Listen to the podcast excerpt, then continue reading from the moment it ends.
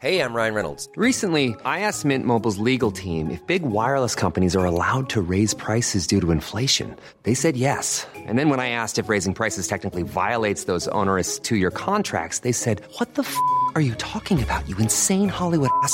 So to recap, we're cutting the price of Mint Unlimited from $30 a month to just $15 a month. Give it a try at mintmobile.com slash switch. $45 upfront for three months plus taxes and fees. Promo for new customers for limited time. Unlimited more than 40 gigabytes per month. Slows. Full terms at mintmobile.com. Bonsoir à tous, bienvenue dans Soir Info Week-end. Nous sommes ensemble jusqu'à minuit pour décrypter, analyser l'actualité aujourd'hui largement marquée hein, par les mesures annoncées par Gabriel Attal. Vous avez pu le suivre en direct sur CNews et la suite du mouvement. On le voit ce soir des agriculteurs divisés. On va y revenir largement avec nos invités ce soir. Euh, Pour vous accompagner autour de ce plateau, Judith Vintraud. Bonsoir, Judith, grand reporter au, au Figaro Magazine. Vous êtes entouré de Jean-Michel Fauvergue, Bonsoir, Olivier. Bonsoir Jean-Michel. À vos côtés, Charles Perdereau. Bonsoir, Charles. Vous êtes donc agriculteur, président régional jeune agriculteur Centre Val de Loire. Vous nous direz bien évidemment ce que vous avez pensé des annonces de Gabriel Attal et de la suite du mouvement. Euh, tout comme vous, Patrick Legras, bonsoir. Vous êtes agriculteur à Beauval, donc. À vos côtés, Jonathan Sixou, euh, rédacteur en chef à Causeur. Bonsoir, Bonsoir, Jonathan. Et Elliot Maman, chroniqueur politique. Bonsoir, mon cher Elliot. Alors, je le disais, euh, le Premier ministre avait donc dans les mains un fusil à un coup. Est-ce qu'il a réussi son pari? Je vous pose la question dans un instant. Euh, mais avant, cette information, cette information européenne de notre confrère Louis Dragnel euh, ce soir. Vous le savez, dans l'après-midi du lundi 22 janvier, une centaine d'agriculteurs hein, avaient décidé d'occuper et de bloquer le principal axe de circulation qui permet de rejoindre l'Andorre depuis Toulouse.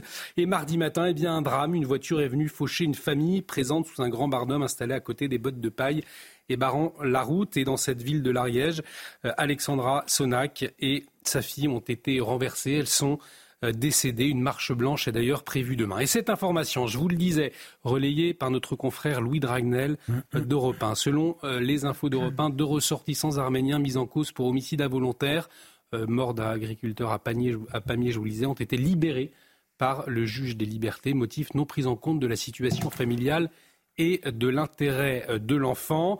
Euh, L'autre information, la préfecture a donc pris des mesures d'assignation à résidence. Les deux ressortissants arméniens sont sortis du CRA, centre de rétention administrative, par leurs propres moyens. La troisième personne reste en détention provisoire. Jean-Michel Fauvergue, euh, c'est vrai que c'est une information ce soir qui interroge. hein. Vous avez raison, Olivier, ça interroge. Et vous avez dit qu'ils ont été remis en, en liberté par le juge de, de- de des libertés. Normalement, euh, le JLD, c'est le juge des libertés et de la détention. Et en fait, en réalité, on s'aperçoit que ces juges-là, d'une manière générale, les juges de la liberté et de la détention, euh, effectivement, sont plus juges de la liberté que la détention. Là, on a un vrai gros problème parce qu'on a quand même des, individus. euh, bon, c'est pas eux qui conduisaient. hein, pour être clair, celui qui conduisait le véhicule, il est toujours euh, euh, en, en prison sous Il est toujours en détention provisoire Euh, euh, mais- pour homicide involontaire aggravé de blessures Oui. aggra- aggravées. hein. Oui, tout à fait. Et d'ailleurs, on a, on a une pensée émue pour, pour la, la, la, la famille de cette, de cette agricultrice et de, et de son enfant. C'est toujours un drame. Mais, mais euh, dans cette affaire-là, euh, les deux qui ont été remis, euh, qui ont, été remis dehors étaient au CRA, au centre de rétention administrative, parce qu'ils étaient en situation, enfin, parce qu'ils avaient une OQTF. Une OQTF, c'est Ouais. ça. Et donc, elle, elle aurait dû. Elle aurait dû être appliquée. Et- Et, à- et le débat, on l'a eu, rester. on l'a eu, fait. Vintraube, effectivement, de- on l'a depuis des mois, ce débat, et notamment avec le projet de loi immigration, on en a la- largement débattu. Je vous propose de réagir à, à 23h, on y reviendra un peu plus, un peu plus longuement avec vous, parce que je sais que vous voulez prendre mon élan alors. vous voulez réagir, Judith et, et Jonathan Sixou, Elliot Maman également. Mais avant, nous avons encore les, nos équipes mobilisées euh, sur le terrain. Nous allons euh, donc les retrouver dans un instant. Je le disais, le Premier ministre avait dans les mains un fusil à un coup. Pas le droit à l'erreur finalement pour Gabriel Attal. Il a fait ses annonces donc cet après-midi, mais a-t-il convaincu le monde agricole? Eh bien, c'est vrai qu'à cette heure-là, les avis divergent. Euh, le barrage emblématique de Carbone dans la Haute-Garonne va être levé euh, demain midi. Cela a été annoncé euh, ce soir. Mais il y a un autre son de cloche du côté de la FNECA. Son président a annoncé la poursuite, lui, de la mobilisation. Écoutez-le. Nous avons pris la décision de poursuivre cette mobilisation. C'est une décision difficile mais nécessaire parce que les annonces du Premier ministre ne répondent pas à la totalité des questions que nous nous posons. On appelle encore une fois à, ne pas utiliser la violence, à ne pas déraper, parce que je crois qu'on n'est pas là pour ennuyer les Français. Demain, on ne peut pas rentrer sans réponse concrète. Et donc, on attend encore une fois que le Premier ministre nous invite dès demain pour aller plus loin sur nos revendications. On va en parler dans un instant, mais euh, nous allons aller sur le terrain à Saint-Arnoux. Vous le savez, des tracteurs euh, bloquaient le, péage dans les Yvelines, où se trouve Michael Dos Santos. Michael, euh, donc mobilisation toujours active hein, ce soir, on le voit autour de vous. quelle est l'atmosphère sur place? Comment les annonces de Gabriel Attal ont été reçues? Et surtout, quelle va être la suite du mouvement? Qu'est-ce qu'on vous dit sur place? Alors, avant de donner la parole aux, jeunes agriculteurs qui, sont avec moi, juste, euh, je tenais à vous informer effectivement que, ce barrage ici au péage de Saint-Arnoux va être levé dans quelques minutes. Mais vous le voyez juste derrière moi, il y a de nombreux euh, tracteurs. Pourquoi? Eh bien, c'est pour la symbolique, tout simplement. Ici, on est mécontent après les annonces de Gabriel Attal. On est loin, très loin d'être satisfait. On vous le disait tout à l'heure, selon la FNSEA, seuls 10% des revendications ont été abordées par Gabriel Attal. Et nous sommes avec Guillaume Chenu, qui est euh, président euh, des jeunes agriculteurs euh, de Réloir. Bonsoir Guillaume, merci beaucoup d'être avec nous en direct sur CNews. Expliquez-nous un peu quelle est la, la symbolique de cette image. J'explique aux téléspectateurs de CNews, vous avez franchi le péage de Saint-Arnoux. Alors est-ce que ça veut dire que vous allez en direction de la capitale? Bonsoir, euh, merci pour euh, cette invitation. Donc euh, ce soir, l'appel à mobilisation était d'arrêter à minuit, donc il n'était pas censé de franchir les barrières. C'est ce qui a été appelé à nos adhérents. On a beaucoup d'adhérents et des remontées du terrain qui sont énormément en colère et énormément frustrés. Donc pour la symbolique, on va revenir la semaine prochaine, passer le péage et venir sur Paris. Mais dès ce soir, on vous a montré qu'on était capable de passer le, péage de Saint-Arnoux, d'être aux portes de Paris. On va monter, on va venir. C'est en train de s'organiser et de se préparer. Ce n'était pas prévu dans les organisations pour ce soir, mais nos adhérents sont toujours très motivés et très remontés. La colère du terrain se sent. Donc voilà, ce soir, on a l'équipe des JA de Réloir qui est là avec moi présente et on est prêt bientôt, dès qu'il va le falloir, dès que les ordres sont donnés, les consignes seront données, on montera sur Paris. On a vraiment des gens qui sont révoltés, remontés de tout ce qui se passe. Il va falloir soutenir ce mouvement et monter tous ensemble en force à Paris.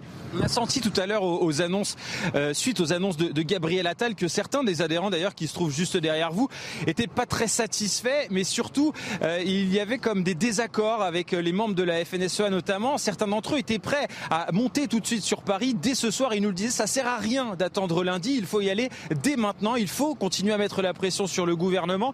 Est-ce que vous êtes euh, déçu finalement de ne pas pouvoir rejoindre dès ce soir la capitale? Alors déjà premièrement, on a été oui déçu de ce discours de Gabriel Attal qui a répondu, comme vous avez pu le dire, qu'à 10% des revendications qu'on avait pu porter. Tous les sujets n'ont pas été traités. Après, on comprend que c'est des sujets de fond qu'il va falloir du travail et du temps. Mais nous aussi, on a, on a le temps. Et s'il va falloir se mobiliser jusqu'au salon de l'agriculture, on le fera. Donc on est prêt, on va se mobiliser, on va bouger avec nos adhérents. Donc voilà, on est très frustré de toutes ces revendications qui ont été faites. Le mot d'ordre a été de ne pas passer le, le péage ce soir et de rester de l'autre côté de la barrière du péage de Saint-Arnoux. On vous a montré, comme vous avez pu voir aux images, qu'on est capable de le passer. On est prêt et on va y aller. On est déterminé à, vouloir monter sur Paris. L'idée, c'est aussi d'attendre euh, tous les jeunes agriculteurs euh, de France entière qu'ils puissent aussi avoir le temps de monter avec leurs tracteurs, j'imagine, euh, jusqu'aux portes de Paris pour éventuellement faire grossir d'une certaine manière le, mouvement. Exactement. Le force fera le, le nombre fera la force. Excusez-moi. Donc plus on sera, plus l'impact sera grand.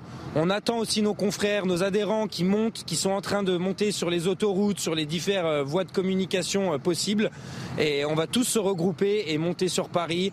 C'est en organisation. Le but est de faire ça semaine prochaine. Pour l'instant, on n'a pas plus d'informations sur l'orientation ou la direction que prend cette manifestation, mais ça sera pour sûr. Les gens remontent, le mouvement a pris dans le sud de la France, les adhérents remontent, remontent, remontent le terrain. La symbolique de la capitale est très importante pour nous. Euh, c'est quand même des lois qui se prennent. On, s'en prend beaucoup à ces lois franco-françaises qui nous, surplombent, nous surnorment, nous surtout. On en a marre de cette surtransposition française. Donc euh, la symbolique de Paris va être très importante pour nous de monter et de faire voir aux politiciens et aux bureaucrates. Euh, à tous ces gens qui prennent des décisions pour le monde agricole, que le métier, c'est nous qui le pratiquons, c'est nous qui le faisons. On a les idées, il faut les écouter, on est capable de construire des choses ensemble et il va pas falloir mettre des mesures à tout va qui aillent dans tous les sens. Voilà, vous l'avez vu effectivement. Donc pour la symbolique, les tracteurs ont franchi le péage de Saint-Arnoux. La mobilisation se poursuit. Le mouvement ne s'essouffle pas. Il devrait donc continuer en début de semaine prochaine. Merci beaucoup, Michael Dos Santos, avec les images, vous le voyez, de Jean-Laurent Costantini. Euh, ces tracteurs donc, qui ont franchi le péage de Saint-Arnoux, visiblement une réorganisation, en tout cas des jeunes agriculteurs, c'est leur volonté euh, pour euh, eh bien, un mouvement vers Paris annoncé la semaine prochaine. On va aller, avant de vous entendre, tout de suite sur un autre point de barrage. Mais lui, je vous le disais tout à l'heure, va être levé à Carbone. Jean-Luc Thomas, nous venons d'entendre les jeunes agriculteurs au péage de Saint-Arnoux très remontés encore finalement pas apaisé par les mesures annoncées de Gabriel Attal. Ce qui n'était pas le cas à Carbone cet après-midi en Haute-Garonne, là où s'est rendu justement le Premier ministre. Alors euh, ce soir à 7 heure, quelle est l'atmosphère autour de vous? Eh bien écoutez, c'est une euh, soirée euh, festive euh, qui a débuté ici. Une soirée festive parce que les agriculteurs sur ce barrage, ce premier barrage original, eh bien, avaient tout le temps dit qu'ils voulaient trois revendications. C'était le gasoil non routier, c'était les problèmes autour de la fièvre bovine et ensuite les problèmes autour de l'eau. Et euh, Gabriel euh, Attal, en venant à Montastruc euh, de Salis tout à l'heure, eh bien, a parlé de ces trois problèmes et aussi, et ça a été une des fiertés des agriculteurs, il est venu ici. Et justement, ces agriculteurs et l'un des trois ou quatre ou cinq qui ont lancé le mouvement, c'est Joël Tournier qui est à côté de moi. Je parlais de fierté que le Premier ministre soit venu euh, ici. Ça a été quelque chose de fort ici avec tous les, les autres agriculteurs qui étaient là. Ah ouais, pour nous, ça a été un peu symbolique. Ça a été une fierté et surtout un respect. Je ce qu'il nous a respecté, comme nous on l'a respecté, en respectant les biens publics. Et je pense qu'il l'a très bien compris. Alors, il a annoncé des, mesures. Vous, vous aviez demandé euh, trois mesures, je viens de, les citer, mais globalement, euh, vous étiez autour de Gabriel Attal euh, lors de l'entretien avec les agriculteurs. vous pensez quoi de ces mesures qui ont été annoncées? Ah, les mesures qui, ont été annoncées, ce sont des mesures fortes pour l'agriculture en Occitanie et même en France. Euh, voilà, il y a, plein de barrières euh, écologiques euh, qui veut essayer de résoudre. voilà, enfin pour moi, pour nous, il nous semble qu'il a fait quelque chose de grand pour, notre future agriculture. Et je pense qu'on a envie d'y croire. Hein. franchement, il, nous donne de l'espoir, il nous a donné de l'espoir sur son discours. Et personnellement, même, il, nous a dit qu'il avait envie de croire en nous et nous, on a envie de croire en lui. Alors, il vous a aussi dit qu'il fallait absolument que la France retrouve euh, son agriculture et ses agriculteurs. Là aussi, j'imagine que c'est un point positif euh, pour vous. Ouais, franchement, ça fait plaisir. Moi, ça fait 23 euh, ans que j'ai installé et c'est la première fois que j'ai un, ministre de l'Agriculture ou un Premier ministre qui, a un discours fort comme ça. Moi, je l'avais jamais connu et ça fait vraiment plaisir et chaud au cœur.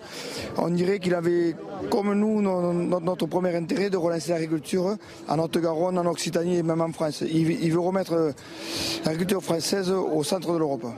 Alors, autre euh, chose qui est finalement assez étonnant, puisque euh, tout à l'heure, le secrétaire général de la FDSEA 31 parlait de mesurettes par rapport à ce qu'a dit Gabriel Attal à Montastruc de Salis ou ici. Vous en pensez quoi de ces réactions dissonantes? Ben, le problème, c'est voilà, quand vous êtes géré vraiment par un syndicat, vous êtes obligé de, de, suivre la tête. Voilà, et nous, le problème, c'est que quand on est parti, au, départ, on a dit on n'a pas à syndiquer et à politique parce qu'on avait envie de suivre notre objectif personnel et notre, nos envies personnelles. Après, bon, c'est leur choix. Euh, voilà, euh, nous, euh, nous, on pense que pour notre agriculture personnellement et celle de Haute-Garonne et de nos agriculteurs locaux, c'est un bon point et c'est de bonnes avancées. Voilà donc des bonnes euh, avancées. Ici, la fête va continuer euh, toute la nuit et puis demain matin, eh bien, tous les agriculteurs vont venir parce qu'ils veulent absolument que l'autoroute soit totalement vidée, propre pour que les automobilistes puissent l'emprunter dès euh, demain après-midi. Merci beaucoup euh, Jean-Luc Thomas avec Nathan Temine. Merci pour votre engagement. Vous êtes euh, mobilisé depuis très tôt ce matin pour nous faire suivre hein, euh, minute par minute, heure par heure l'évolution de la situation. Nous avons donc la chance d'avoir deux agriculteurs ce soir avec nous en plateau, Charles Perdereau et Patrick Legras. Charles Perdereau, ce soir, on entend deux sons de cloche finalement. Euh, ceux qui disent voilà, nous sommes satisfaits après les mesures de Gabriel Attal, euh, nous levons les blocages. Et puis toute autre euh, finalement atmosphère, on l'a vu dans les Yvelines, notamment au péage de Saint-Arnoux, avec ces jeunes agriculteurs qui, eux, bien au contraire, veulent continuer. dans le sillage finalement des annonces du président de la FNSEA ce soir. Qu'est-ce qu'il faut comprendre ce soir? Le mouvement continue? Le mouvement s'arrête? Le mouvement est divisé? Comment est-ce que vous voyez les choses? Non, moi je pense qu'on le mouvement va continuer. Euh, je viens également de, des Yvelines, on a passé la journée euh, euh, sur le terrain. il y a une porte ouverte qui a été annoncée, bah, qu'on a pris par Macron, qui a la semaine dernière appelé tous les préfets à, nous réunir, à rencontrer tous les syndicats agricoles et les, têtes de réseau du monde agricole dans l'ensemble des départements. Donc c'est qu'il y, y, a quand même un malaise, un mouvement qui est en train de se créer en France. effectivement, dans le sud, depuis le début, ils partent sur trois revendications et qui lèveraient le, camp quand ils verront euh, la venue du Premier ministre, qui est, ce qui est arrivé aujourd'hui. Et je pense que dans les engagements qu'ils avaient pris pour avoir aussi le ministre, euh, le Premier ministre Gabriel Attal sur leur terrain, c'était de se dire on a donné nos paroles, on, respecte les paroles. Sauf mm. que le problème, il est beaucoup plus large qu'un secteur. Chaque territoire a ses problématiques, chaque filière a ses problématiques. Et il faut qu'on avance concrètement. on a fait des remontées plus d'une 140 remontées euh, très relativement précises euh, pour le gouvernement pour qu'il puisse travailler dessus. On sait qu'il y en a qui vont être faciles à prendre, d'autres qu'il faut travailler et avancer ensemble avec le gouvernement si, si on a des réunions de travail euh, conjointement pour pouvoir cranter les choses et essayer de, de trouver une bonne fin à, à tout ce mouvement. Aujourd'hui, on voit qu'il y a eu des annonces de fait, certaines choses, du pansement, des petits il y a encore beaucoup de thématiques qui n'ont pas été évoquées. Vous disiez 140 euh, mesures. Effectivement, Gabriel Attal n'a pas annoncé 140 euh, mesures ce soir. Euh, néanmoins, peut-être Patrick Legras, à présent, ce soir, le, mouvement, il est divisé. Autour de vous, qu'est-ce qu'on vous dit? Non, ce n'est pas suffisant. Nous allons continuer. Qu'est-ce qu'il faut comprendre pour les téléspectateurs qui nous regardent? Quand je suis venu vous voir pour la première fois lundi matin, on m'a reproché de dire que c'était un sketch. Là, c'est plus un sketch parce que c'est un drame. Il faut savoir qu'il y a eu deux personnes qui sont décédées. Vous venez de m'apprendre là que mm. deux des trois personnes, euh, je, dirais, je dirais, viennent d'être libérées. Qui étaient sous OQTF, voilà, de, des passagers mis en cause. Aujourd'hui, tous les ingrédients sont faits comme avec les gilets jaunes pour que ça dégénère. Mais vous savez comme moi que c'est pas parce qu'il y a deux actions que ça se termine toujours de la même manière. J'ai moi-même dit sur un plateau que on, on voulait tenir nos troupes et quand je dis tenir le groupe, c'est qu'on ne voulait pas, puisqu'il y avait déjà des gilets jaunes qui voulaient venir avec nous. On a dit qu'on ne souhaitait pas parce que c'était deux choses totalement différentes. Mm. J'apprécie euh, justement euh, le président des jeunes agriculteurs qui dit on ne lâchera pas, donc on ne lâchera pas. Notre base, c'est pareil, a dit on ne veut pas lâcher, on remonte les éléments du terrain. Aujourd'hui, euh, le, la démarche qui a été faite, comme vous avez vu sur votre reportage, Monsieur Bale, c'est un cas. Aujourd'hui, je pense qu'on est à quelques 500, 600, 700 cas. Donc si Monsieur Attal arrive à négocier, puisqu'il a dit avec M. Bell qu'il avait négocié directement. Oui, il peut au téléphone. Voilà, de, toute la journée. Alors que, bon, déjà, nous, on n'avait pas le droit de venir déjà à la première discussion. Si M. Euh, Attal veut prendre son téléphone et voir les 600, 5, 600 points de, je dirais, de, blocage, il peut le faire. Pour moi, je, je regrette, c'est du travail d'amateur. Je pèse mes mots c'est du travail d'amateur parce que aller négocier sans les, deux, trois même, si je me mets avec, les trois principaux, euh, je dirais, syndicats qui représentent 80% des agriculteurs, c'est une faute professionnelle que j'excuse. Monsieur Attal, aujourd'hui, il vient d'arriver il y a huit jours. Son patron, il est parti en Inde. Il se retrouve tout seul dans un dossier à gérer une crise. Il y, a eu des négociations avec les syndicats, en particulier avec le ministre de l'Agriculture qui a négocié avec tous les syndicats. Il y a eu des, oui, oui, il y a eu des, échanges. Bien, On ne peut pas dire qu'il n'y a pas eu de discussion. Judith Vintraube, euh, je vous donne la parole, mais peut-être justement, puisqu'on en parle, euh, vous, vous l'évoquiez, Jérôme Bail, qui lui a donc annoncé qu'il levait euh, le point de blocage de, de carbone. On va l'écouter justement. Nous, on avait trois revendications depuis le premier jour où on est sorti et il a répondu euh, positivement à nos trois revendications. Euh, Sur le GNR, on y avait demandé un retour en arrière avec euh, euh, de revenir sur les moins 15 centimes et avec, euh, avec surtout qu'on ne fasse plus l'avance de, ces 15 centimes. Donc euh, il l'a il fait, il a écouté, il l'a fait. J'ai eu ce matin au téléphone. On a discuté, on a discuté longuement, on a fini eh les transactions ce matin. Sur la MHE, eh on n'était pas tout à fait d'accord. Lui était à 80% d'indemnisation, moi j'étais à 100. Et bien, comme des grands garçons, euh, comme nous on fait dans le commerce avec les bêtes, on a coupé la poire en deux et on est tombé d'accord à 90. Et après, sur ce qui est d'irrigation, eh on l'a vu, il fait une annonce forte en réduisant les délais d'instruction, en réduisant les complications sur les recours et, surtout en augmentant le budget de développement de lacs, des curages de fossés. Après, peut-être qu'on a été écouté, respecté, parce qu'on était respectable. Nous, il n'y a aucune dégradation. On n'a rien cassé, on n'a insulté personne. On n'a pas été vidé des camions. Mais on a montré qu'on était unis et euh, je pense qu'on a peut-être gagné le match là-dessus parce que on s'est mis quand même l'opinion publique avec nous. On a été exemplaires. Et comme je le dis, pour être respecté, il faut être respectable. Voilà. Judith Vintraub, Jérôme Bail, qui est donc à l'origine euh, du premier blocage à carbone. Ce qui est intéressant, c'est qu'il dit voilà, pour être respecté, il faut être respectable. On n'a rien dégradé. On a été entendu. Est-ce qu'il n'y a pas aussi ce message euh, ce soir que, que nous pouvons retenir et peut-être une volonté aussi derrière du gouvernement en disant voilà, dès qu'il y a du dialogue, de la négociation et qu'il n'y a pas de casse, alors effectivement, il peut y avoir des avancées. Bah, je je crois que ce qui caractérise la situation ce soir, c'est euh, quand même une certaine euh, division, Oui. ou en tout cas des différences, ne parlons pas de division, euh, entre euh, les revendications et même le niveau de colère selon les régions, selon les organisations syndicales. Alors, euh, on ne peut pas sonder tous les cœurs et tous les reins.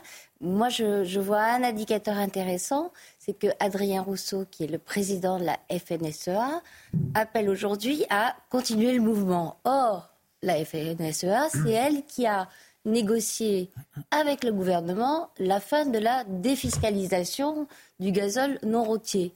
Ils, Oui. l'ont accepté et ils sont, se sont même vantés d'avoir obtenu euh, en guise de compensation que les sommes euh, ainsi perçues par le gouvernement soient immédiatement versées euh, aux agriculteurs pour qu'ils puissent acheter des engins moins polluants. Alors, vous ils- freinaient- comment vous comprenez donc ils ce- freinaient des- eh ben, tout- la règle habituelle, je suis leur chef, donc je les suis.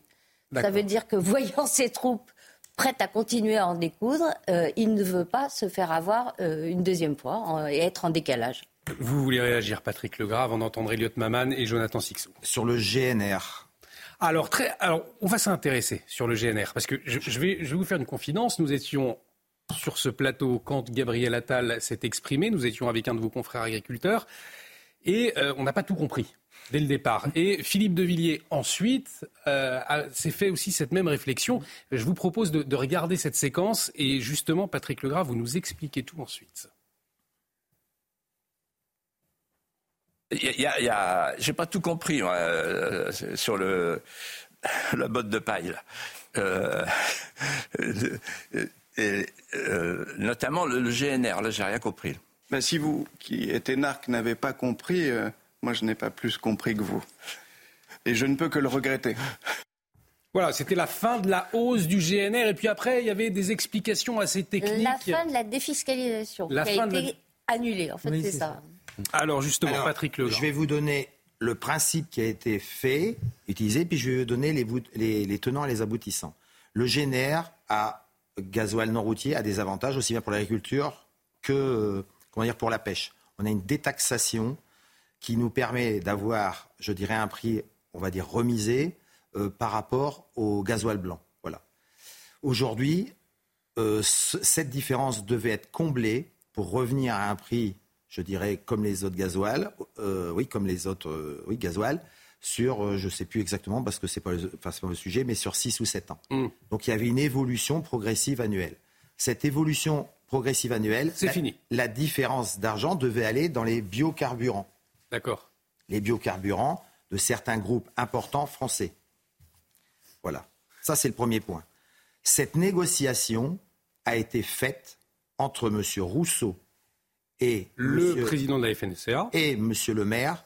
J'étais moi-même à la réunion lorsque Monsieur le maire, euh, je dirais, présentait les biocarburants donc à Bercy au mois de décembre. Ça a duré, j'ai appris puisque j'étais à côté, ça a duré huit mois. Dans cette négociation, n'étaient pas présents les JA, n'était pas présent la coordination rurale.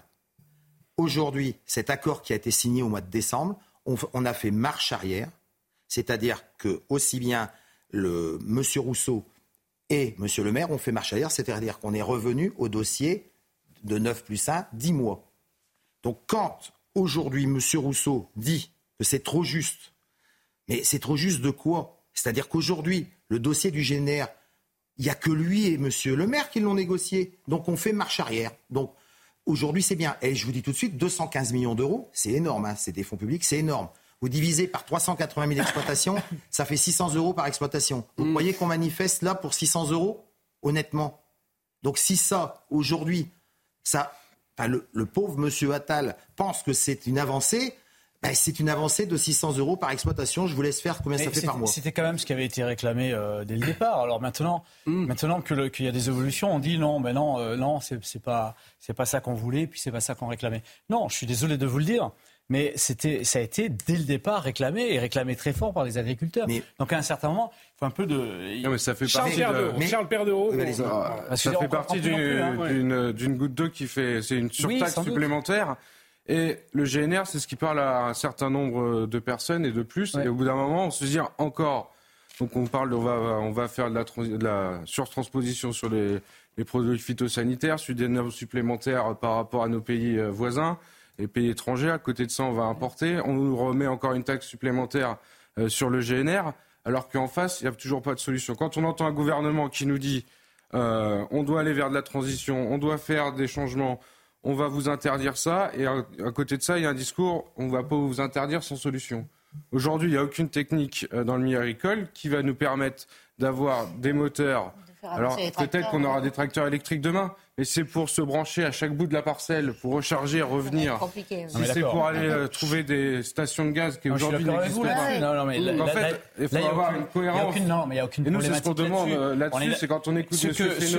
Non, non, mais il n'y a aucune problématique là-dessus. Il y a, il y a plein de problématiques agricoles euh, qui ont été soulevées effectivement par, par ça. Mais sur le GNR en lui-même, dès le départ, je me souviens très bien, c'était une revendication forte. Et sur cette revendication forte, il y a des avancées qui sont fortes aujourd'hui, qui sont annoncées par le Premier ministre. Et après ces avancées fortes, on vous êtes- euh, le- le- un certain nombre d'agriculteurs sont en train de nous dire euh, c'est pas ce qu'on a réclamé et finalement c'est rien du tout. Alors ré- bah, ré- répondez justement intéressant, répondez euh, à Jean-Michel Fauvert, Patrick Legras. Mais l'avancée aujourd'hui, c'est parce que le président de la FNSEA a reculé avec le gouvernement. Aujourd'hui, on n'a jamais demandé de détaxation. Je dirais, enfin, on n'a jamais demandé. Elle était là. Aujourd'hui, on n'a jamais demandé. On met quelque chose en place et, et devant la levée des agriculteurs, on fait marche arrière. Mais elle n'a jamais été mise en place. Elle a été mise en place entre deux personnes. Entre Monsieur le maire et Monsieur, monsieur euh, Rousseau. Aucun jeune agriculteur, Alors, vous savez quoi aucun, Enfin, c'est- aucune personne Vous la savez quoi, vous savez quoi, Patrick Moi, ça, je suis comme De Villiers. Je vous je comprends plus. Ça devient voilà, technique. c'est pour ça qu'on va revenir c'est- C'est quand même sur. ça qui a mis, c'est quand même l'étincelle qui a mis le feu aux poudres. Tout à Et évidemment que les revendications sont bien plus C'est la taxe de trop. C'est la taxe de trop. Mais c'est quand même l'allumette. c'est la taxe de trop. Voilà. Exactement. C'est vrai que c'est un, petit peu chose un petit peu technique. Allez-y, on va cibler- Gabriel Attal ensuite. Quand on veut cibler le Roundup, euh, le glyphosate, Oui. Euh, alors qu'il y a tellement de produits, c'est parce que c'est quelque chose qui parle à un maximum de Français. On peut faire de la communication dessus pour le grand public. Le GNR, c'est exactement la même chose. Donc on parle du GNR pour ra- ramener une seconde, euh, une taxe supplémentaire, etc. Qu'il n'y a pas de solution derrière. Mais Donc c'est pas le un fond du sujet problème. facile. C'est pas le fond du problème. Le problème le- est beaucoup le- plus le- important. profond. Sinon, on n'aurait fait qu'une seule demande, et c'était que le Ça, sur les centres. Quelle réponse, puisque Gabriel. Attal veut mettre l'agriculture au-dessus de tout On l'écoute. Cette rencontre, elle veut aussi dire qu'on a décidé de mettre euh, l'agriculture au-dessus de tout. Au-dessus de tout. C'est un jour important pour euh, l'agriculture française, pour le monde paysan, pour nos agriculteurs ici, dans la région euh, Occitanie, mais partout en France. Et je sais que partout en France, euh, il y a des agriculteurs, des éleveurs qui attendent euh, ce que je vais vous dire aujourd'hui, parce que tout le monde, je crois, a envie de pouvoir avancer aujourd'hui. et continuer à se parler, savoir mettre l'agriculture au-dessus de tout, au-dessus de tout le reste. Voilà ce que notre présence veut dire aujourd'hui avec mes deux ministres, Marc Fesneau et Christophe Béchu. Euh, mettre l'agriculture au-dessus de tout. La France sans l'agriculture n'est plus la France. Euh, Jonathan Sixou, le Premier ministre qui a voulu mettre en avant la souveraineté euh, alimentaire, il a rappelé que protéger notre deux priorités, protéger notre héritage et notre identité, des, mots finalement forts cet après-midi dans la bouche du Premier ministre. Et néanmoins, c'est vrai que derrière, on a le sentiment que ce sont des mots, c'est un, un, beau discours qui a été mmh. prononcé. Et en même temps, eh bien, euh, si sur le constat tout le monde est d'accord, derrière, cela semble, à cette heure en tout cas, plus difficile hein, sur les Ah bah on le voit bien, depuis quelques minutes, euh, effectivement, autour de cette table, et c'est bien normal et, franchement légitime, je pense. Le discours tenu par Gabriel Attal cet après-midi était un bon discours. Euh, Il aurait pu être tenu par un leader de droite, d'ailleurs. C'est vous qui le dites, mais oui, mais Gabriel Attal est-il encore de gauche aujourd'hui? Ça, personne ne, vous a dit le contraire. Et qu'est-ce que la gauche Mais ça, c'est peut-être l'occasion d'un autre débat, si vous voulez. Mais euh, non, ça m'a surpris en revanche quand j'ai entendu que l'agriculture était euh, mise au-dessus de tout, parce que peut-être que j'ai eu le, défaut de me souvenir de ce qui avait été dit la semaine dernière, et que l'éducation était la priorité numéro un. Et tout est prioritaire aujourd'hui. Et ça m'a fait penser, pardon d'une chose un peu idiote, mais ça m'a fait penser à ce jeu qu'on fait enfant. Vous savez, vous mettez la main. Et, non, c'est moi qui suis au-dessus, etc. Et je me suis dit, dans, une semaine, eh ben, on va peut-être avoir je ne le souhaite pas, mais un problème tout aussi majeur que l'éducation, que l'agriculture. Et on va nous dire que c'est la priorité fondamentale de l'État français euh, à partir de ce moment-là. Je ne remets pas en cause la sincérité du, du, Premier ministre quand il nous dit, ça faisait six mois qu'il y était, que l'éducation euh, lui, était, euh, lui était chère. Le discours qu'il a tenu, vous avez dit qu'il était un amateur. Ça j'entends ce que vous dites, et en même temps, la, façon dont il a tenu son discours cet après-midi, avec un, coup de com formidable, ne serait-ce que l'image, mm. de me poser, avoir une botte de foin comme pupitre, il y, a une immédiateté de, de, réaction, si vous voulez, en tant que spectateur, qui est formidable. Donc on est entre les deux. Dans le fond, en tant que professionnel, vous, vous estimez avoir un, amateur en face de vous. En tant que non-agriculteur que je suis, j'ai eu l'impression d'avoir affaire à un jeune Premier ministre, certes, mais qui savait vous répondre. Allez, on va continuer le, débat dans un instant. Promis, Elliot Maman, vous serez le, premier à réagir. Nous verrons euh, différentes réactions, notamment d'agriculteurs, après les mesures annoncées de Gabriel Attal. Mais avant, il est 23 heures passées de 1 minute. Pardonnez-moi, chère Elisa, nous avons un tout petit peu de retard. Le journal avec Elisa Lukavski tout de suite. Et vous en parlez depuis tout à l'heure hein, sur ce plateau, les réponses de Gabriel Attal à la colère des agriculteurs. Eh bien, le Premier ministre a annoncé que la hausse progressive hein, jusqu'en 2030 de la fiscalité sur le gasoil non routier était abandonnée. Il a multiplié également les promesses de simplification administrative avec 10 mesures immédiates. Gabriel Attal qui a aussi promis un effort pour débloquer plus rapidement des aides d'urgence. On l'écoute. Ce pourquoi on se bat, c'est tout simplement notre indépendance agricole et notre souveraineté. On en parle beaucoup du mot souveraineté. Souveraineté, ça a un sens. C'est dire qu'on veut dépendre moins des autres et plus de nous-mêmes. On doit garder cette souveraineté euh, euh, alimentaire et euh, énergétique. On doit toujours garder ça à l'esprit. On doit se battre inlassablement pour l'agriculture française. Avec pour moi deux mots d'ordre. D'abord, protéger notre héritage et notre identité. La France, c'est une puissance agricole. Elle se définit notamment par ses terres, par ses paysans, par ses agriculteurs. Je le dis, si le mot pays et paysans se ressemblent tant, c'est quand même que les, deux sont totalement liés. On en a parlé, hein, beaucoup d'annonces du Premier ministre aujourd'hui, mais qu'en pensent les agriculteurs? Élément de réponse avec Adrien Spiteri. Debout, aux côtés de Gabriel Attal, Jérôme Bell annonce la levée du blocage sur l'autoroute A64. Je ne pas non plus, mais midi, l'autoroute circuler. Cette figure de la mobilisation des agriculteurs se dit satisfait des annonces faites par le Premier ministre. Il a répondu euh, positivement à nos trois revendications. Euh, on l'a vu, il fait une annonce forte en réduisant les délais d'instruction, en réduisant les complications sur les recours et surtout en augmentant le budget de développement de lacs, d'écurage de fossés. Autre décision appréciée, l'annulation de la hausse du gasoil non routier. D'autres professionnels du secteur ne sont pas totalement convaincus à commencer par le président de la FNSEA. Il y a beaucoup de revendications à laquelle le Premier ministre n'a pas répondu. Il y a le sujet des importations, il a parlé du Mercosur, on aimerait en savoir plus aussi sur l'Ukraine. Il y a les sujets de la surtransposition, sur le plan environnemental de la surtransposition, il n'a pas abordé les choses. Et la question de l'élevage, cette fameuse mesure fiscale et sociale qui était attendue, sur laquelle il n'a rien dit. Le syndicat a décidé de poursuivre la mobilisation en appelant à ne pas utiliser la violence. Et dans ce contexte de grogne hein, du monde agricole, euh, le ministre de l'Agriculture et le ministre de l'Économie euh, ont tenu un point presse ce matin. Hein. Euh, Marc Fesneau ainsi que Bruno Le Maire. Bruno Le Maire qui a mis en cause les industriels et les distributeurs en précisant avoir relevé de leur part un certain nombre d'infractions à la loi Egalim qui ont une incidence indirecte sur les revenus des agriculteurs.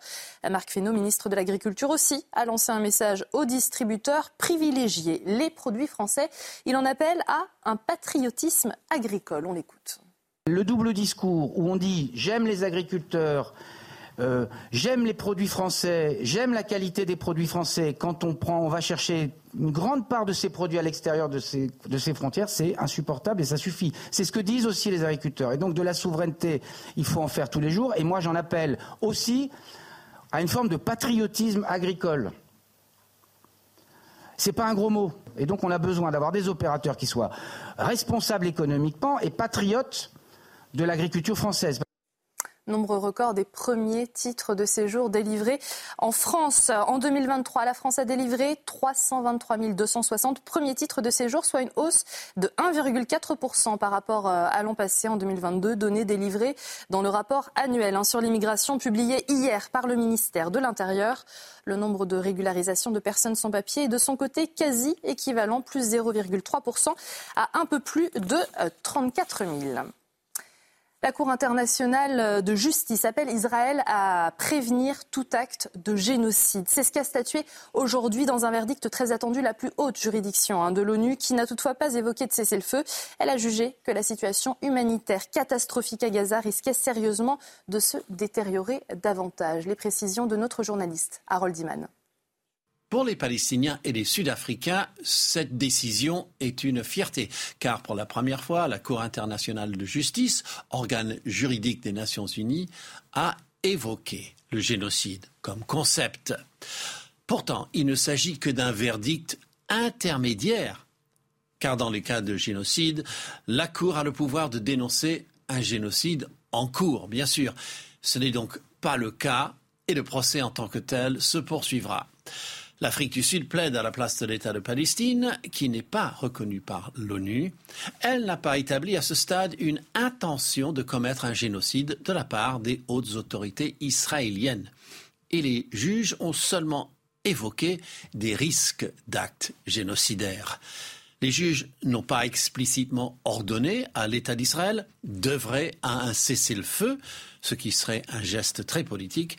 Par contre, ils ont ordonné à Israël d'accroître l'arrivée de vivres à Gaza. Ainsi, ce verdict intermédiaire a évité le pire pour Israël, même si le Premier ministre Benjamin Netanyahou est furieux. Les États-Unis, eux, estiment que les accusations de génocide sont sans fondement. La France, plus mitigée, rappelle l'importance d'obtenir un cessez-le-feu et la libération des otages. Allez, voilà pour ce JT. Tout de suite, la suite de Soir Info Week-end. Merci Elisa. On vous retrouve à 23h30 pour un nouveau point complet sur les euh, dernières informations. On va revenir bien évidemment sur les mesures annoncées par Gabriel Attal dans un instant avec euh, nos invités, notamment Charles Perdereau, Patrick Legras, deux agriculteurs qui nous accompagnent ce soir. Mais avant, euh, vous le savez, cette colère des agriculteurs endeuillés, terriblement endeuillés en début de semaine. Euh, demain, une marche blanche est organisée euh, à Pamiers pour Alexandra et sa fille. Marche blanche organisée par la FDSEA, les jeunes agriculteurs et la Chambre d'agriculture euh, en l'honneur d'Alexandra et Camille Sonac. Donc tués, je vous le rappelle, mardi matin, au petit matin, à Pamiers. Vers 5h45 du matin, une voiture est venue faucher toute une famille euh, présente, donc sous un grand bardome installé à côté des bottes de paille et barrant la route. en cette veille de marche blanche, voyez l'information euh, qui nous vient de Louis Dragnel d'Europe 1. Ce soir, selon les infos d'Europe 1, eh bien, deux ressortissants arméniens mis en cause pour homicide volontaire. Euh, il rappelle un mort d'agriculteur à Pamiers, ont été libérés par le juge des libertés, de la liberté et des détentions motif non prise en compte de la situation familiale et de l'intérêt de l'enfant. Nous apprenons également que la préfecture a, pris des mesures d'assignation à résidence. Les deux ressortissants arméniens sont sortis du centre de rétention administrative par leurs propres moyens. La troisième personne reste en détention provisoire et c'est l'incompréhension totale. Elliot Maman, ce soir, cette information à la veille de cette marche blanche, euh, tout le monde agricole est au-delà endeuillé par ce terrible drame et deux personnes sous OQTF qui, euh, en toute logique, auraient dû être renvoyées dans leur pays, en Arménie, eh bien là, sont laissées libres en France sur le territoire. C'est un message envoyé qui est absolument terrible. Oui, en fait, ça rejoint euh, deux problèmes euh, structurels en France. D'abord, euh, l'impuissance éternelle de la population agricole française, qui manifestement est démunie des armées quoi qu'il lui arrive, et par ailleurs, l'incapacité de l'État français à faire exécuter les OQTF. Il faut tout de même rappeler que pour avoir obtenu une OQTF, il faut s'être manifesté, avoir été repéré par les autorités à un moment ou à un autre, que le préfet a dû décréter que, compte tenu de nos actions sur le territoire, il fallait émettre une OQTF, puisque, on le sait, la clandestinité clandestinité n'est pas un délit en tant que tel. Donc il faut avoir été contrôlé ou avoir refusé de se soumettre à un contrôle d'identité pour qu'ensuite nous soit envoyé une OQTF. Donc ça veut dire que ces gens-là euh, n'en étaient pas à leur coup d'essai. Par ailleurs, on dit qu'ils ont été euh, libérés euh, pour la garantie des, intérêts de l'enfant en question.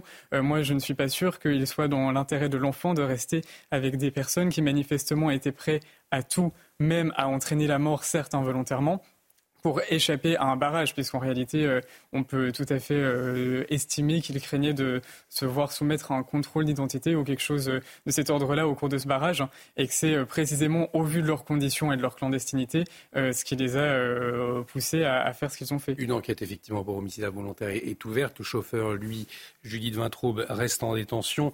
néanmoins, à la veille de cette marche blanche, dans le contexte aussi de, de cette loi immigration censurée par le Conseil constitutionnel, effectivement, euh, cette information, on ne la comprend pas, on ne la comprend pas et elle va provoquer certainement euh, du débat dans les prochaines heures.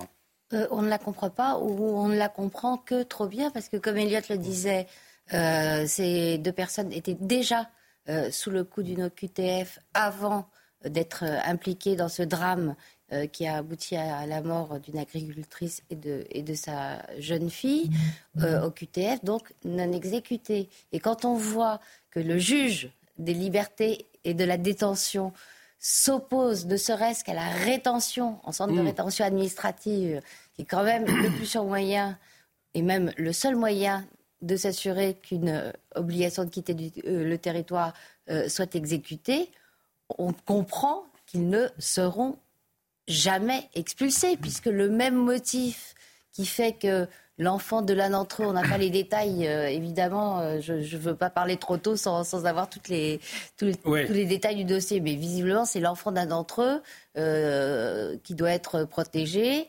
Et donc, on préfère que son père soit avec lui euh, au, foyer, d'après ce qu'on ce qu'on comprend des tweets de, de, Louis de, Ragnel. Donc, ça veut dire que s'il ne peut même pas être en rétention administrative, a fortiori, il ne peut pas être expulsé, puisque je rappelle euh, que le droit à une vie familiale euh, est garanti non seulement par notre droit, mais euh, par euh, la Cour européenne des droits de l'homme. Avant de vous entendre, Jean-Michel Fauvert, Jonathan vous peut-être on, va écouter la réaction de Charles Perdeau et Patrick Legras, puisque c'est demain cette marche blanche euh, pour Alexandra et sa fille à Pamiers, donc, et nous apprenons que les deux ressortissants arméniens qui étaient sous OQTF, donc qui n'avaient rien à faire sur le territoire français, ont été libérés. Ils sont sortis par leurs propres moyens du centre de rétention administrative.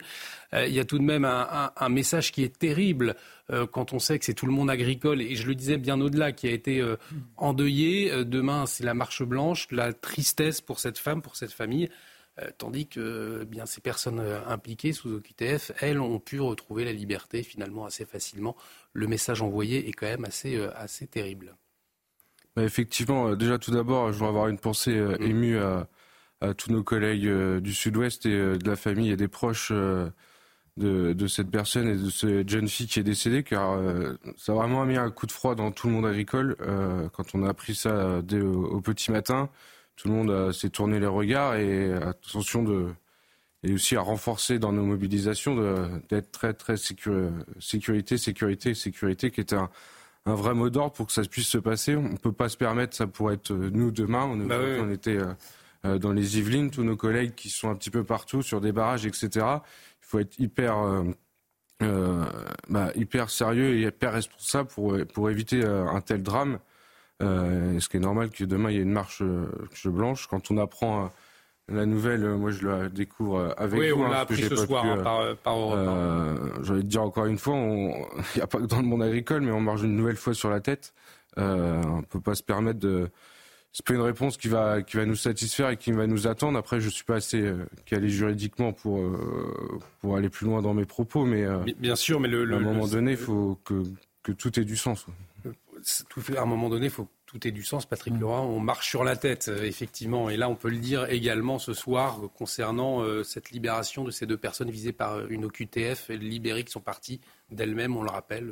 Non, mais justement, je- j'en dis. Enfin, on on n'a pas besoin d'en parler. euh, Je dirais que Charles, euh, des, jeunes agriculteurs. Moi, aujourd'hui, pour, se comprendre, aujourd'hui, en fait, euh, je pense qu'on veut, à un certain niveau, que le, que mouvement des agriculteurs finisse comme a fini les Gilets jaunes. Mais il va falloir que on arrive à une certaine raison. C'est-à-dire qu'aujourd'hui, le bon sens paysan ne tombera pas dans le jeu. C'est-à-dire qu'aujourd'hui, avec ce qu'on vient d'apprendre là, et on en rediscutera après, là, vous pouvez être certain que les trois syndicats qui représentent 90% des agriculteurs, ils vont travailler ensemble, sur toute la France. Mais on a bien compris le système. On a compris. Ça a toujours marché. Mais vous savez. Ça n'a que- jamais marché, monsieur. Ça a toujours ça, marché. Ça a coûté euh, un ça a toujours marché. C'est-à-dire que le système a fait, le système a fait que à chaque fois, le gouvernement a gagné. Alors nous, nous ce qu'on demande, c'est non pas de voir M. Attal, qui, j'ai peut-être été excessif tout à l'heure, euh, parce que c'est vrai qu'il ne connaît pas le monde agricole, il vient d'arriver. Nous, ce qu'on demande, c'est à voir M. Macron, le patron, en fait. On, on- on va y revenir, Patrick Legras, effectivement. Euh, peut-être au moins, voilà. peut-être revenir sur cette information majeure euh, ce soir, donc que nous avons appris de nos confrères de- d'Europe 1, Louis Dragnel, que vous connaissez bien, euh, donc qui a révélé ce soir sur les réseaux sociaux, Jean-Michel, cette, euh, cette information, euh, la libération des deux euh, passagers de cette voiture euh, qui a tué euh, Alexandra. Donc le conducteur, lui, est toujours en détention, mais les deux personnes qui l'accompagnaient sous obligation de quitter le territoire euh, eh bien, sont, circulent librement aujourd'hui sur le territoire français, malgré cette euh, injonction à quitter la France. Oui, malheureusement, euh, Judith l'a dit, c'est pas c'est pas nouveau. On a un juge de la de la liberté des, des libertés de la détention qui euh, qui, qui a, qu'une seule casquette, c'est le juge de la liberté et pas de la détention. Et ça ça- et, et ça s'avère euh, ça s'avère à chaque fois pareil. Je voulais juste ajouter quand même quelque chose qui me paraît important. Euh, il les libère pour qu'ils aillent s'occuper de- d'un d'un visiblement de leur enfant. Et, et ce, ce- ce- voilà. Dans la nouvelle loi immigration, je tiens, je, je tiens le- à le signaler, dans la nouvelle loi immigration, Une des Euh, rares dispositions qui a, survécue. il y a- il y a des, toutes les dispositions qui ont été présentées par Gérald Darmanin ont toutes survécu et celle-là faisait partie. C'est-à-dire que maintenant, vous pourrez expulser. Euh, Mais est-ce qu'on pouvait être de, de- depuis pourrez ce matin, alors, euh, visiblement, non, parce non, que les préfets non, ont reçu non, le... quand elle sera quand elle sera applicable, elle est toujours pas applicable puisque le- les décrets d'application ne sont pas. Il y a, il y a certaines certaines euh, certains articles qui seront applicables rapidement, d'autres il y aura des besoin de, dé- de décrets d'application et on pourra expulser un certain nombre de personnes qui ne sont pas expulsables aujourd'hui, en particulier dans ces personnes-là, euh, les, les, les gens. Les... pardon, y compris si la CEDH dit non, non, C'est droit exactement.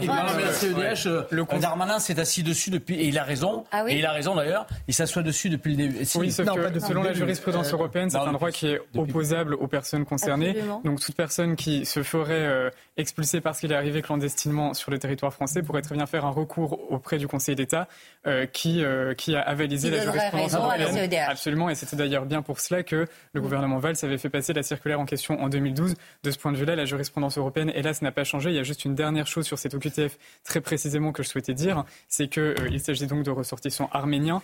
On ne cesse d'expliquer, euh, enfin le gouvernement ne cesse d'expliquer que s'il ne parvient pas à faire exécuter les OQTF, c'est parce qu'il n'obtient pas les fameux laissés-passer consulaires. On Là, avec l'Arménie, il y a pas de problème. compliqué. Il C'est ça, quand on doit négocier l'Arménie, avec l'Algérie par exemple, avec l'Arménie, au demeurant, la France n'a pas de problème diplomatique. Donc il y a manifestement un manque de volonté politique interne également. On le rappelle, Jonathan Sixou, la préfecture a pris des mesures d'assignation à résidence. Les deux ressortissants arméniens sont donc sortis du centre de rétention administrative par leurs propres moyens. Mardi matin à 5h45. Ils étaient donc passagers de cette voiture qui a fauché Alexandra, son conjoint et sa fille. Alexandra et sa fille qui sont malheureusement décédés. Et on vous le rappelle, une marche blanche aura lieu demain à Pamiers. votre réaction, Jonathan?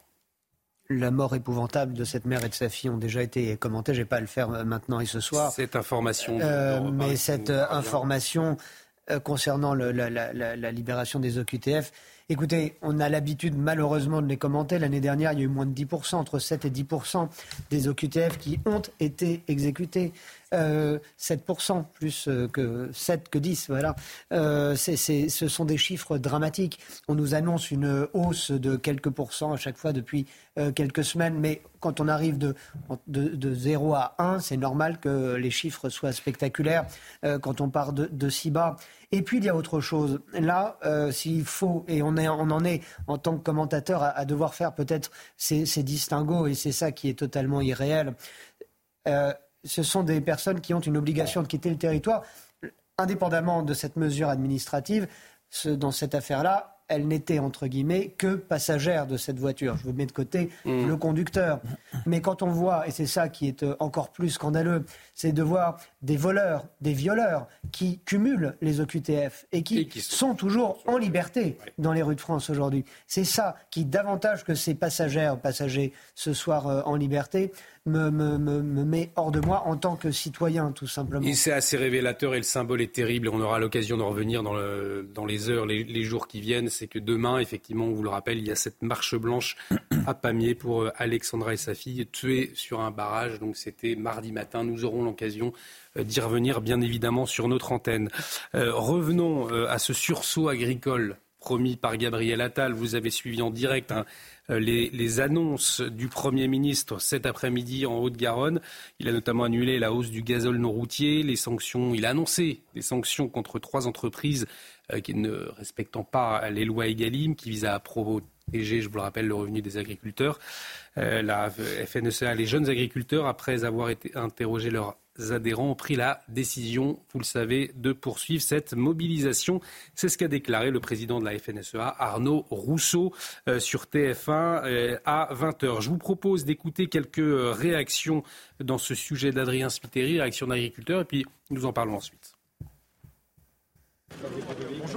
À peine le Premier ministre avait-il posé le pied sur cette exploitation agricole que le ton était donné. J'espère beaucoup de vos annonces. On va être là pour rendez-vous. Un rendez-vous en Haute-Garonne pour calmer la crise. Loin des traditionnels pupitres des ministères, la feuille posée sur la paille, Gabriel Attal a multiplié les annonces. Dès aujourd'hui, je décide de 10 mesures de simplification immédiate que je prends immédiatement, je le prendrai par décret pour la plupart, à partir de demain. Simplification, mais aussi accélération des versements des aides d'urgence et stricte application des lois EGalim, dont le but est de protéger les revenus des agriculteurs face aux industriels de l'agroalimentaire. Et là, il y a trois actions concrètes. D'abord, on renforce les contrôles. Il y a 100 euh, agents de la DGCCRF qui ont été déployés. On va tout repasser au crible dans les jours qui viennent. Je peux d'ores et déjà vous dire qu'on va prononcer trois sanctions très lourdes contre des entreprises qui ne respectent pas EGalim. Autre décision, l'annulation de la hausse de la taxe sur le gasoil non routier agricole. Il devait augmenter progressivement jusqu'en 2030. Mettre l'agriculture au-dessus de tout, c'est l'objectif affiché par Gabriel Attal. Il assure que le gouvernement a entendu et compris le ras-le-bol. Et beaucoup de réactions politiques qui se succèdent hein, depuis euh, cette fin d'après-midi, à commencer euh, par celle de Jordan Bardella. On va peut-être voir sa réaction euh, en fin d'après-midi sur les réseaux sociaux entre communication contredisant totalement ce que le gouvernement a soutenu pendant sept ans et mesures insuffisantes. Gabriel Attal n'a rien annoncé qui permette d'assurer la pérennité et le renouveau du modèle agricole français. Euh, Marine Le Pen, elle, a dénoncé des mesures euh, à court terme. Euh, les annonces à court terme d'un Premier ministre dépassé par l'ampleur de la crise ne répondent ni aux enjeux ni aux attentes des agriculteurs. Restaurer notre souveraineté de grande puissance agricole impose de rompre avec un modèle qui organise le déclin de notre agriculture. Sandrine Rousseau, écologiste donc, députée, a critiqué un discours seulement symbolique et too much, le monde agricole n'a pas besoin, euh, pour être sûr de la considération du Premier ministre, qu'il pose ses fiches sur une botte de foin. Euh, a-t-elle expliqué Nicolas Dupont-Aignan lui a dénoncé un jeu d'acteur euh, du Premier ministre qui tente désespérément de faire croire qu'il va régler le problème. On le voit, Charles Perdereau, beaucoup de réactions politiques, beaucoup de critiques également. Finalement, vous parleriez de mesurette, effectivement, ce soir, euh, de la part de l'exécutif? Il y a certaines mesures qui ont été prises euh, après un certain nombre d'annonces qui ont été faites sans acte concret derrière. En fait, nous, ce qu'on demande, effectivement, le discours, il peut tenir la route, mais derrière, il faut des actes on les a, on a eu des plusieurs, on a rencontré plusieurs fois le ministre de l'Agriculture, Marc Fesneau, qui est souvent aligné sur nos positions, est-ce que l'on défend, est-ce que l'on souhaite pour demain. Sauf que derrière, il se passe rien techniquement sur le pays, euh, dans, dans l'évolution des lois, etc.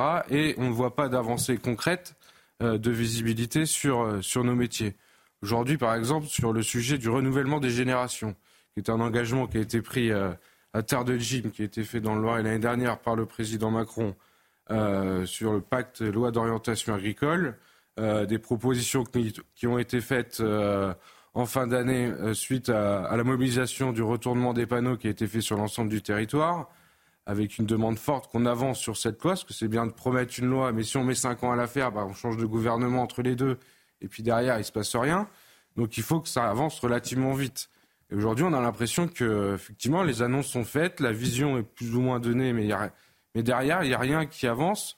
À aucun moment, il a parlé de renouvellement des générations dans son discours, sauf si j'ai oublié, j'ai pas pu euh, écouter ce moment-là euh, en étant sur le terrain. Mais euh, qu'est-ce que demain on veut mettre en place pour renouveler les générations? Il y a quand même un défi important où 50% des agriculteurs vont partir à la retraite dans les 10 ans à venir.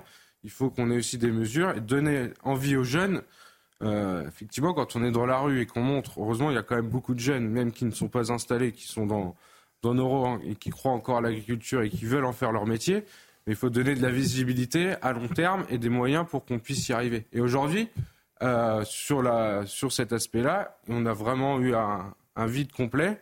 Alors, est-ce que ça va revenir derrière? Je ne suis pas sûr, mais il va falloir que, qu'on avance sur cette trajectoire qui, est un, un sujet de fond pour jeunes agriculteurs. Et est-ce qu'il n'y avait pas aussi, Jonathan Sixou, une grande absente? Mais puisque euh, eh bien, euh, euh, Gabriel Attal ne pouvait pas la convier, c'est l'Europe finalement dans ce discours. Je, pensais faire un coup en le disant avant que vous lanciez sur ça. C'est pas possible, Olivier. Mais oui, c'est exactement ça. J'ai été marqué moi-même en, entendant le Gabriel Attal tout à l'heure et les différents intervenants qu'on a pu écouter tout au long de la journée. Euh, l'Europe était totalement euh, absente de, de, toutes les de, tous les mécanismes finalement qui nous étaient présentés, comme si tout ce que la France peut décider en matière agricole pouvait être décidé euh, à Paris, comme si la France était totalement souveraine en matière agricole. Or, et c'est peut-être l'une des clés du problème, c'est qu'il n'y a pas de souveraineté, il n'y a plus de souveraineté française notamment en matière euh, agricole. Euh, je suis le premier, enfin le premier, n'étant pas agriculteur, je ne suis pas le premier, mais je suis dans les, dans les, dans les premiers à, me satisfaire et à être heureux d'apprendre que le gouvernement va pouvoir peut-être, vraisemblablement, sûrement, euh, simplifier ne serait-ce que un, un, pan de la vie administrative de, de, nos agriculteurs. Mais est-ce que la France en a seulement et totalement la possibilité?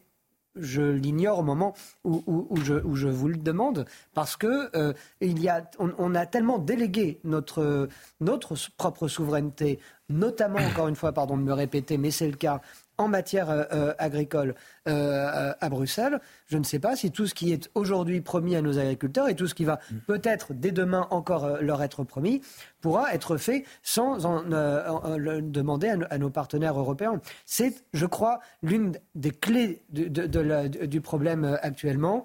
Et on n'a absolument pas eu l'ombre d'une première réponse à ce sujet depuis maintenant 48 heures. C'est vrai qu'on a parlé du, du gazole beaucoup, Patrick Legras, mais tu as beaucoup moins d'Europe. Et est-ce qu'au fond, il n'est pas là le nœud du problème? Aujourd'hui, quand j'ai écouté au, démarrage de votre journal les jeunes agriculteurs, l'agriculture française, le cœur du réacteur de l'agriculture française, c'est les jeunes agriculteurs. J'ai moi-même un fils qui a 30 ans, qui s'est installé, qui croit. Il s'est installé, il, il, va prendre votre suite. Voilà, et voilà. Et donc ce cœur aujourd'hui, quand je vois comment il réagit, pourtant monsieur, notre Premier ministre est jeune, je pense qu'aujourd'hui, ne pas prendre en compte cette jeunesse qui est plus même motivée que nous les anciens, pour, pour nous, ça nous donne une pêche Hmm. qui, qui, je le dis aujourd'hui, doit nous permettre de remettre tout à plat, aussi bien Bruxelles et tout, puisque nous-mêmes, on, on, on, fera une grande démarche le 4 juin prochain à Bruxelles avec énormément d'autres pays bruxellois, donc c'est euh, d'autres pays européens. Je pense qu'aujourd'hui, le, le, gouvernement n'a pas pris la mesure des problèmes, comme on disait, on n'a pas parlé de beaucoup de choses. Je, je, je, je vais prendre un exemple. Euh, on a dit qu'on allait, euh, je dirais, sur le, je crois que sur la Bretagne, j'avais noté ça, la Bretagne, on va doubler le fonds d'urgence. C'est quand même bien. Vous avez vu ce qui s'est passé? Pourtant, 50 millions d'euros. Hein. Voilà. Vous avez vu ce qui s'est passé dans les Hauts-de-France? Vous croyez pas qu'on pouvait y intégrer également les Hauts-de-France? Je pense qu'il y a une démarche qui est qui n'est pas générale. On est encore dans ce système de de phaser euh, ce petit truc-là, ce petit truc-là. Et moi, je dis aujourd'hui, et c'est pour ça ce que j'ai dit, aujourd'hui, le système ira jusqu'au bout et on aura la discipline allemande. Et ce système, moi, je vous le dis, la coordination rurale, avec ce qui vient d'être relâché, les, les, les, les OQTF, nous, on se joindra au JA pour que ça dure et que ça se passe bien jusqu'au bout. Alors, nous n'aurons jamais la discipline allemande, pardon. Je, je pense que, ouais, mais... je, je, pense que la discipline allemande, c'est plus que c'était, en particulier, au, en particulier au niveau militaire, et elle nous manque, oui, beaucoup, elle nous manque voilà. beaucoup en ce moment. Mais euh, c'est faux de dire que c'est faux de dire qu'il n'y a pas eu de référence à l'Europe. Il a pas euh, la, dans, dans, le discours, il y a eu des références à l'Europe avec des, les, les dérogations sur les jachères. Ça, ça vient de l'Europe et les dérogations qui vont se faire et si elles se font, les, les, les, les IED aussi, les, directives sur les émissions industrielles. Et puis, il a surtout aussi parlé d'une chose qui est importante, c'est la PAC. La PAC, c'est 9 milliards euh, qui sont redonnés à notre agriculture. Alors, on en donne 20, en donne 20. On en donne entre 20 et 21. Je oui, mais les chiffres exacts sans, sans doute. Mais est-ce qu'on peut Je peux donner les chiffres exacts. Eh ben, vous allez les donner Bah, euh, dans un instant. Effectivement, puisqu'il est 23h30 et Elisa Lukavski euh, nous attend. Vous l'attendez aussi pour le journal, le journal d'Elisa Lukavski. Euh, C'est tout de suite les toutes dernières informations avec vous, Elisa. Les réponses de Gabriel Attal hein, à la colère des agriculteurs, le Premier ministre, qui a annoncé que la hausse progressive hein, jusqu'en 2030 euh, de la fiscalité sur le gasoil non routier était abandonnée. Il a également multiplié les promesses de simplification administrative avec 10 mesures immédiates. Gabriel Attal qui a aussi promis un effort pour débloquer plus rapidement des aides d'urgence. Le détail de toutes ces mesures avec Adrien Spiteri. Bonjour. À peine le Premier ministre avait-il posé le pied sur cette exploitation agricole que le ton était donné. J'espère beaucoup de vos annonces. On va être là rendez-vous. Un rendez-vous en Haute-Garonne pour calmer la crise. Loin des traditionnels pupitres des ministères, la feuille posée sur la paille, Gabriel Attal a multiplié les annonces. Dès aujourd'hui, je décide de 10 mesures de simplification immédiate que je prends immédiatement. Je le prendrai par décret pour la plupart à partir de demain. Simplification, mais aussi accélération des versements des aides d'urgence et stricte application des lois EGalim, dont le but est de protéger les revenus des agriculteurs face aux industriels de l'agroalimentaire. Et là, il y a trois actions concrètes. D'abord, on renforce les contrôles. Il y a 100 agents de la DGCCRF qui ont été déployés. On va tout repasser au crible dans les jours qui viennent. Je peux d'ores et déjà vous dire qu'on va prononcer trois sanctions très lourdes contre des entreprises qui ne respectent pas Egalim. Autre décision, l'annulation de la hausse de la taxe sur le gasoil non routier agricole. Il devait augmenter progressivement jusqu'en 2030. Mettre l'agriculture au-dessus de tout, c'est l'objectif affiché par Gabriel Attal. Il assure que le gouvernement a entendu et compris le ras-le-bol.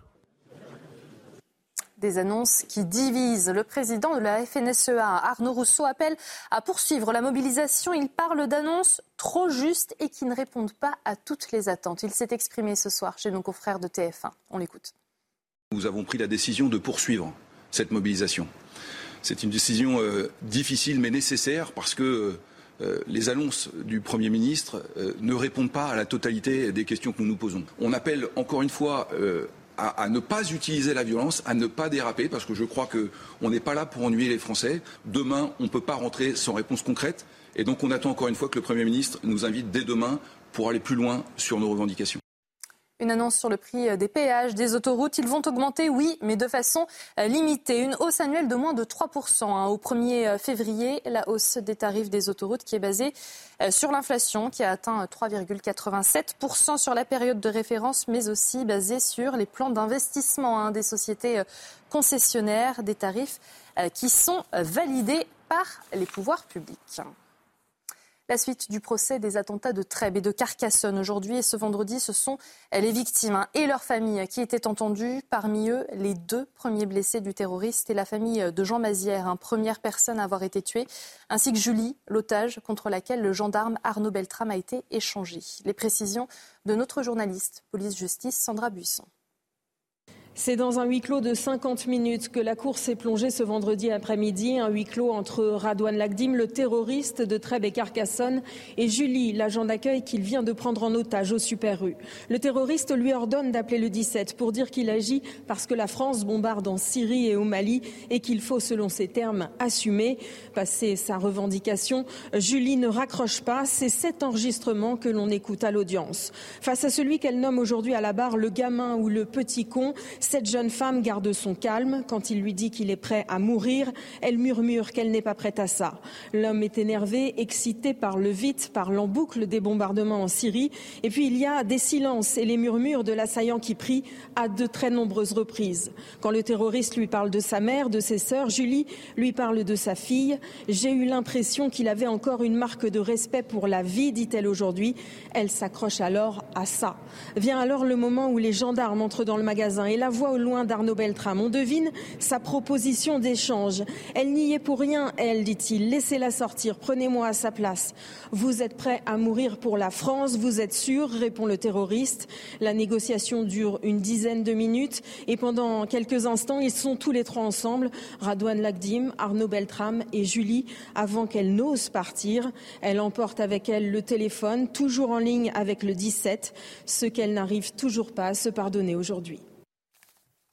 Merci beaucoup, euh, Elisa Lukavski. Prochain point sur l'actualité, ce sera l'édition de la nuit à minuit. Nous continuons euh, de parler des mesures annoncées par Gabriel Attal et des conséquences également. Nous nous intéressions il y a un instant à la question européenne, très peu évoquée, si évoquée tout de même par Gabriel Attal, qui l'a assuré à propos du Mercosur. La France s'oppose à la signature du traité. Écoutez-le. La France s'oppose de manière claire, comme elle l'a fait depuis le premier jour par la voix du président de la République, à la signature du traité Mercosur. Je le redis ici de manière très claire, très nette, le président de la République s'y est toujours opposé et nous continuons et continuerons à nous y opposer. On se demande si la Commission européenne ne jette pas de l'huile sur le feu, Patrick Legras, euh, puisque partout en Europe, hein, les agriculteurs dénoncent euh, la concurrence déloyale hors euh, Union européenne. Eh bien, à la stupeur générale, si je puis dire, le vice-président exécutif de la Commission européenne a déclaré, c'était mercredi, une conclusion des négociations avec le Mercosur est à portée de main avant la fin de ce mandat. Nous travaillons à saisir cette opportunité qui revêt une importance géopolitique majeur. Euh, et on entendait, il y a un instant, donc, Gabriel Attal s'opposer fermement euh, à ce traité qui va avoir le dernier mot, finalement. Alors, premièrement, le Mercosur, rien n'est fait. c'est une chose. mais en tout cas, visiblement, la Commission européenne en veut de ce oui, traité. mais dernièrement, nous avons, nous avons un avis favorable pour le libre-échange pour le Chili, puisque nous y étions à Bruxelles. Ça, on va dire aussi que c'est pas vrai. Et le libre-échange pour la Nouvelle-Zélande qui permet de ramener du lait de 20 000 km. Et ça, c'est peut-être non plus pas possible. Tout à l'heure, lorsque je devais intervenir, je voulais revenir sur le dossier PAC. Vous savez, je préférerais avoir en face de moi, comme je l'ai eu sur d'autres plateaux, des gens qui sont du milieu agricole. C'est plus facile parce que c'est quand même délicat. Et je vous respecte, hein, c'est clair. Aujourd'hui, sur le dossier PAC, 28 millions d'euros. 28 milliards d'euros donnés par la France, je dirais, à l'Europe. 20 milliards d'euros de retour, dont ce que vous avez dit, les 9 milliards d'euros pour l'agriculture. 8 milliards de données à la Commission européenne. Vous demanderez où elles sont, elles ne reviennent pas à la France. Ça, c'est le premier point. Deuxième point, je suis agriculteur. La prime PAC, par rapport à il y a 7 ans, et Charles pourra vous le dire, maintenant je touche, je touche la moitié. Donc le volume de l'argent, il est là. Je touche la moitié. Et pourquoi? Oui, pourquoi? Ben, Je vais laisser à M. le député de dire où est le reste. Alors je vais vous dire. D'abord, je suis plus député, ah. mais je vais vous dire quand même une chose. Excusez-moi. Je vous avais, euh, oui, vous êtes spécialiste, évidemment, vous êtes agriculteur, vous êtes spécialiste dans, dans ce domaine-là. Mais pour autant, euh, euh, on, peut s'intéresser aussi au sujet d'une manière plus euh, moins, moins, pointue, mais d'une manière intéressée. Et moi, figurez-vous, je, suis, natif des Pyrénées-Orientales et, et, je suis souvent dans un village des Pyrénées-Orientales dans lequel il y a des éleveurs. Et on discute souvent agriculture. Et on discute en particulier des primes par tête de bétail qui leur sont données par, par l'Europe.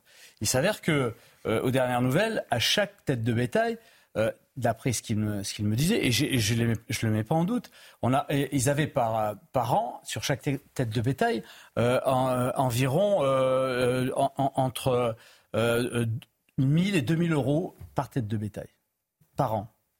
Donc, ça veut dire qu'il y a quand même alors c'est peut-être pas suffisant, c'est peut-être pas nécessaire, en particulier pour acheter le foin, pour acheter le, fourrage, etc. Mais il y a quand même des retours dans certains domaines, en tout cas, peut-être pas dans le vôtre, mais il y a quand même des retours. Donc on peut pas tout nier d'un seul coup. Euh, ce, ce qu'on veut dire là, c'est que euh, puisque vous m'avez fait euh, le, le, le, plaisir de me rappeler que j'étais député et j'en suis fier hein, d'être ça. En particulier, j'ai voté la loi Egalim. Et si j'ai voté la, la, loi Egalim, c'est pour qu'elle soit appliquée. Et quand j'entends euh, qu'elle n'est pas appliquée, ça me désole parce qu'on a passé beaucoup de temps dans l'hémicycle pour défendre nos agriculteurs et pour défendre leurs revenus. Et que ça ne soit pas appliqué, c'est désolant. Et, Mais on a l'impression, Jean-Michel, qu'il y a un, pardonnez-moi, je vous coupe la parole, qu'il y a un réveil un peu tardif tout de même. De sûr. juste cinq ans après la promulgation de la loi. Voilà. mais, peut-être, mais à un certain moment, à un certain moment, il y a des contrôles. Effectivement, vous avez raison dans ce que vous dites. Mais la loi, elle a été promulguée en, 2018 ou 2019.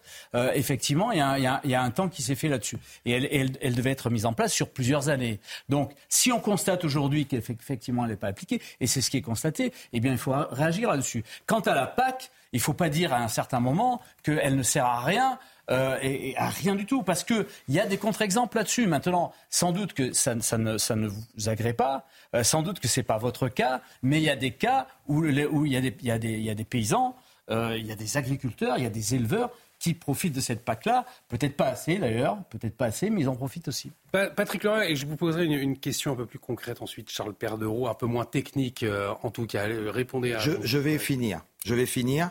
Je vous dis encore, ça me désole je vois les réactions, ça va très vite. Aujourd'hui, votre ami qui vous a dit qu'un agriculteur éleveur touchait 1000 à 2000 euros par tête, ben, il n'est pas sympa. Ah, pourquoi? Parce que c'est plutôt 200. Premier point. Deuxième point. Non, mais... Écoutez-moi, deuxième point. Ah, mais laissez-moi finir. deuxième point. Même si je suis d'accord avec vous, sur certaines bêtes, on donne plus. C'est le système, vous voyez, je vais dans votre sens, c'est le système des vases communicantes on prend sur les cultures et les parcelles et les, pâtures. Ah, Attendez, mais laissez-moi finir. Et on donne sur les têtes. C'est le premier point. Mais je vous répète, la prime PAC que l'on touche chacun, Charles pourra en parler, c'est un volume sur l'exploitation. Ce volume sur l'exploitation a été divisé par deux en sept ans. C'est une réalité. Demandez, faites, faites une étude. Hmm. Je vous dis aujourd'hui que, comme nous, nous sommes enfumés, ce qui me fait mal au ventre, c'est que même vous, vous êtes enfumé sur, ce, sur les réalités. Et ça, c'est gênant. Non, mais vous voyez, on aura la question. vous, répondez, vous répondez, puis après, allez, une question juste une chose. On a vu en début de, on a vu en début de journal, de, d'émission, euh, des deux types d'agriculteurs. Ceux qui sont d'accord qui lèvent les barrages et ceux qui ne sont pas d'accord et qui veulent monter sur Paris. Ça veut dire qu'à un certain moment, euh, certes, je, reconnais que je peux être enfumé, certes que vous, vous êtes en tant que professionnel enfumé par, euh, je ne sais par, par, qui, par le, par le gouvernement, par l'Europe, etc. Mais qu'à un certain moment, je pense que tout le monde s'enfume dans, tous les sens, puisque euh, il y a la moitié de, la, moitié de vos gens qui disent c'est un, euh, ce qui a été dit aujourd'hui, c'est plutôt pas mal. Il faut continuer à aller dans ce sens-là.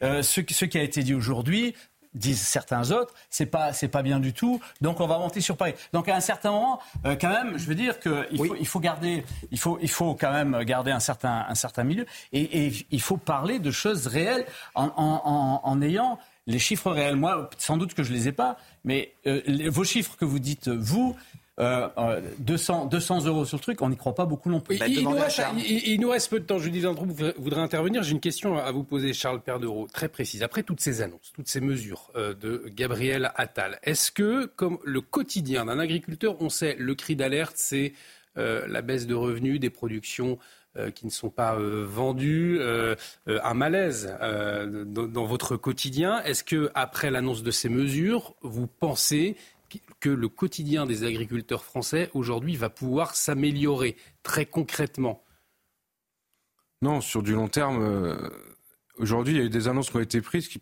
concernent des problématiques bien spécifiques. Euh, sur un certain nombre de points, mais qui va la pas. La fiche de salaire, est-ce qu'elle sera la même à la fin du mois Non, aujourd'hui, il n'y a rien qui changera. Euh, sur les égalimes, aujourd'hui, il y a la loi. Jusqu'à présent, la loi, elle était mise en place, mais il n'y a pas de contrôle en face. Il n'y a pas assez de moyens sur le terrain pour aller contrôler euh, correctement euh, la loi et pour aller mettre des amendes. Donc là, effectivement, ils ont recensé trois grosses, mais je pense que c'est pas. On est loin du compte. Et si les contrôles sont faits, quelles conséquences pour vous, effectivement, euh, à la fin du mois Ça permet de mettre la pression sur, sur la grande distribution pour qu'ils puissent redescendre de la valeur dans les cours d'exploitation. Aujourd'hui, ici, il y a un travail à faire euh, peut-être nous dans nos syndicats pour signer un maximum de contrats euh, chez nos agriculteurs, nos éleveurs, euh, dans ces égalimes en contrat tripartite pour trouver de la valeur sur le terrain. Et après, il faut une deuxième chose, c'est qu'aujourd'hui, on a, on a la PAC, le sujet du budget, de toute façon, on est parti sur la programmation, on ne peut pas faire grand-chose en ce moment. C'est qu'il y a une norme européenne qui s'applique à l'ensemble des pays européens. Et derrière, on vient rajouter des normes franco-françaises euh, qui se multiplient euh, les unes par-dessus les autres. Et qui dit norme, aujourd'hui, on fait rarement des économies avec une norme. C'est qu'on vient mettre soit du temps supplémentaire pour répondre à un formulaire euh, pour dire ce que l'on fait, soit ceci, soit cela, etc. Le choc de simplification, c'est une bonne chose. Si je Et aujourd'hui, donc c'est toujours un surcoût. Par exemple, on voit l'exemple des betteraves que je connais bien. On nous interdit les néocotinoïdes et les, nos pays voisins euh, continuent à avoir un produit qui est homologué avec des, NNI. Donc, ils n'ont pas la problématique de la jaunie sur leur territoire et il y a l'envie toujours de produire que nous, on la perd. Et sur un, certain nombre, euh, par exemple, on prend l'exemple des cerises. Aujourd'hui, on n'a plus de produits phytosanitaires homologués sur la filière arboriculture cerise. Pourtant, on en trouve toujours dans nos magasins. Et, en fait, on est en train de, faire de la décroissance euh, agricole alors qu'on a une consommation. Vous avez prononcé le mot important. Allez-y, Julie, va trouver, ce sera le mot de la fin.